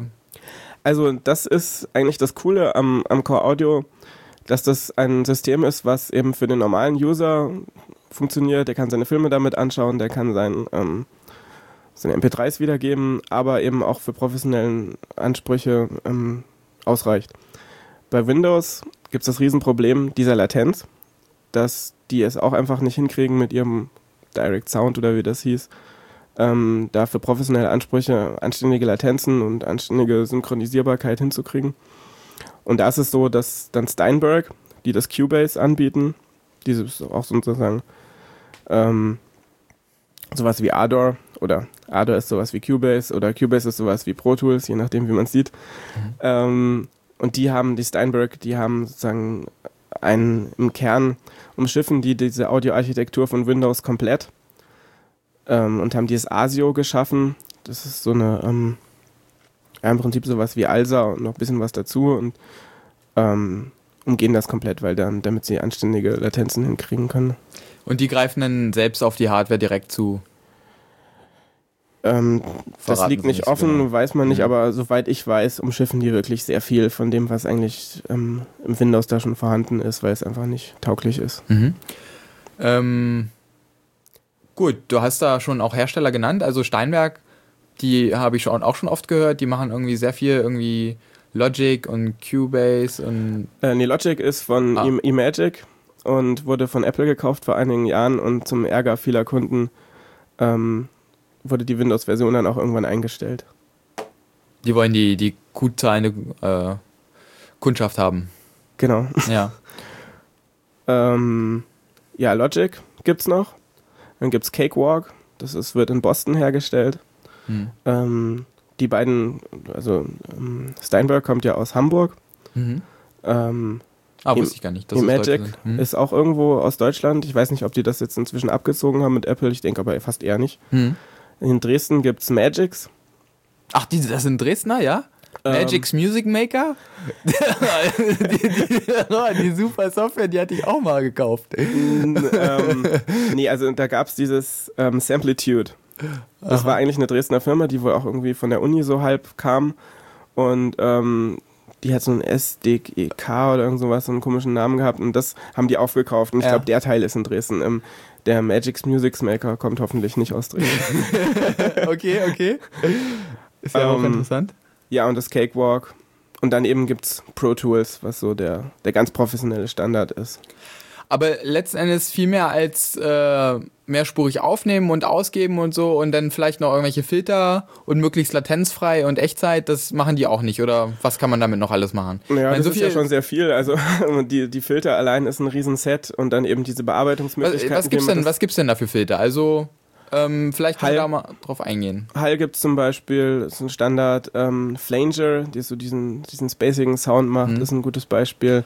Okay, den Ähm, Darth Vader-Effekt oder so, das kriegt man aber auch mit Audacity hin. Wo, wo ist jetzt das Problem? Also, die müssen halt angenehm bedienbar sein, die Filter, Mhm. und, und ähm, Schnell genug, dass das. schnell genug, dass es läuft natürlich. Und eben von, von den ähm, Reglern her intuitiv bedienbar. Also, dass man, Dass man sozusagen den Filter live bei der Aufnahme drauf, draufhaut äh, und nicht, nicht erst aufnimmt und danach den Filter drüber rechnet. ja, also in der Regelfall sollen die das zur Laufzeit machen, damit man den dann noch anpassen kann. Okay, und das, äh, das geht dann aber bei Au- Audacity auch schon nicht mehr, glaube ich, oder? Keine Ahnung, ich habe das nicht so intensiv Ah, okay. benutzt, muss Mhm. ich sagen. Also, ja, und dann eben gibt es diese MIDI-Funktionalität. Also bei ähm, Steinberg, die haben auch ein Riesenset an virtuellen Instrumenten. Also Ja. ähm, an Ist das, abhängig von, ist das abhängig von der Software oder von der, von der Soundkarte? Welche Instrumente da gespielt werden? Es gibt ja Soundkarten, die haben sozusagen da schon ein Set an, an Synthesizern oder an Klangerzeugern mit drauf. Mhm. Aber ähm, diese virtuellen Instrumente, die sind richtig ähm, in Software. Ah, okay. Mhm. Also ist nicht abhängig von der Soundkarte. Okay. Weil ich mich erinnern kann, als ich, also ich habe früher mal MIDI geklickt, weil das das einzige war, was man mit meiner langsamen Internetverbindung äh, runterladen konnte. Das hat sich immer ganz schlimm angehört. Das ging nur um, um die Melodie eines Liedes mal. Also es ist kein Vergleich jetzt, sag ich mal, zu so einem MP3. Nee, aber Was, denke ich mal, daran gelegen hat, dass meine Soundkarte einfach mal oder mein oder oder oder mein Abspielgerät irgendwie keine gute MIDI-Unterstützung hatte. Genau. Also das ist dann auch wieder ähm, ein Riesenfeld, diese Synthesizer. Da gibt es ja ähm, additive, subtraktive Analog-Synthesizer. Dann gibt es ähm, sogenannte Rompler, die einfach nur Samples abspielen und Sampler, wo man selber Samples bearbeiten kann und Physical Modeling, Hm. die auf phys physikalisch basierenden Prinzipien irgendwelche ähm, Synthesizer ähm, wirklich ähm, emulieren. Also das ist ein ganz, ganz, ganz großes Feld. Hm. Auf jeden Fall ist es sozusagen die Idee, man hat ein Set an Noten, dieses MIDI, Hm. ähm, mit einer bestimmten Lautstärke und am Ende kommt sozusagen das Audiosignal raus. Hm. Und je besser diese ähm, sind, die Synthesizer, desto besser ist auch der Klang und bei einer Standard-Soundkarte war früher dann und ist heute auch meines Wissens nur so ein Mist dabei. Hm. Na gut, also mit MIDI komme ich so oft, äh, sage ich mal, auch jetzt nicht mehr in, in Kontakt. Eigentlich gar nicht. In den letzten zehn Jahren. ähm, gut, die Tools, die es dann, also du hattest jetzt zusammengefasst gesagt, der, der, dieses Audio-Subsystem von macOS ist ganz okay, dieses Core Audio, das äh, genügt allen Ansprüchen. Das, ist das, was ich darüber gehört habe. Ja. Ich habe selbst noch nie benutzt, aber das ist der Ruf. Und ähm, und das wie das bei Windows- Mac halt genau. so ist, ist ähm, ein Teil davon ähm, Image und ein Teil davon Ja. aber auch wahr. Okay. Und das bei Windows, das wird möglichst umschifft, wer wer es professionell machen möchte. Ja. Ähm, die Tools, die es so gibt, das sind ungefähr die gleichen oder? Jetzt für, für Windows und Mac, Ja. ähm, also Pro Tools gibt es für beide, Steinberg gibt es für beide, Cakewalk gibt es, glaube ich, auch für beide. Ähm, Logic gibt es eben zum Leidwesen der Windows-Leute inzwischen nur noch für Apple, seitdem es, also für Mac OS X, seitdem es gekauft wurde. Ähm, ja, also ich denke, im Wesentlichen gibt es das eigentlich für beide Systeme. Mhm.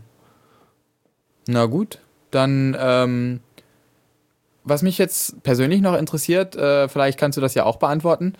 Äh, wie kann ich über Netzwerk Sound äh, synchron abspielen auf mehreren Rechnern?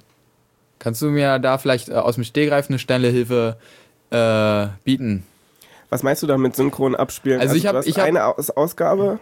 Na, ich habe äh, einfach drei Räume, Wohnzimmer und Küche und und und und äh, keine Ahnung, Schlafzimmer oder was und äh, in jedem Raum steht ein Computer natürlich mit einer Anlage dran und äh, wenn ich jetzt äh, durch die Wohnung laufe, möchte ich halt, dass überall aus allen Räumen, die mir da zur Verfügung stehen mit Computer und Soundsystem, äh, das gleiche Lied kommt.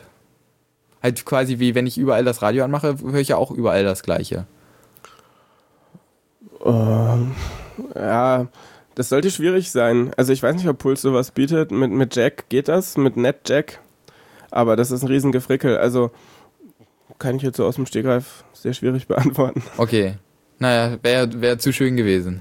Also ähm, was... Hat das denn auch äh, irgendwas mit, mit Streaming oder was auch zu tun? ja, natürlich. Ja, das wird ja, je nachdem, wie man es macht, wird es Mhm. dann ja gestreamt. Also das, ist ja was, was diese Netzwerktransparenz von Puls Audio macht, ist ja Streamen. Hm. Ähm, das ist ja sozusagen die Idee, dass du einfach ähm, einen Computer hast, wo, diese, wo deine Boxen dran sind oder deine Anlage und von einem anderen und der bietet eben als Server diesen Dienst an, eine Audiosenke zu sein und irgendwo in deinem Laptop ähm, hast deinen Player und du willst Mhm. immer, wenn du zu Hause bist, dass das auf deine Anlage kommt und ansonsten über deinen Kopfhörer am Laptop. Hm. Und ähm, das soll dann alles automatisch ganz schick mit diesem ähm, Avahi äh, alias Bonjour alias ähm, ZeroConf gehen. Ja. MDNS. Oder ist das schon wieder was anderes?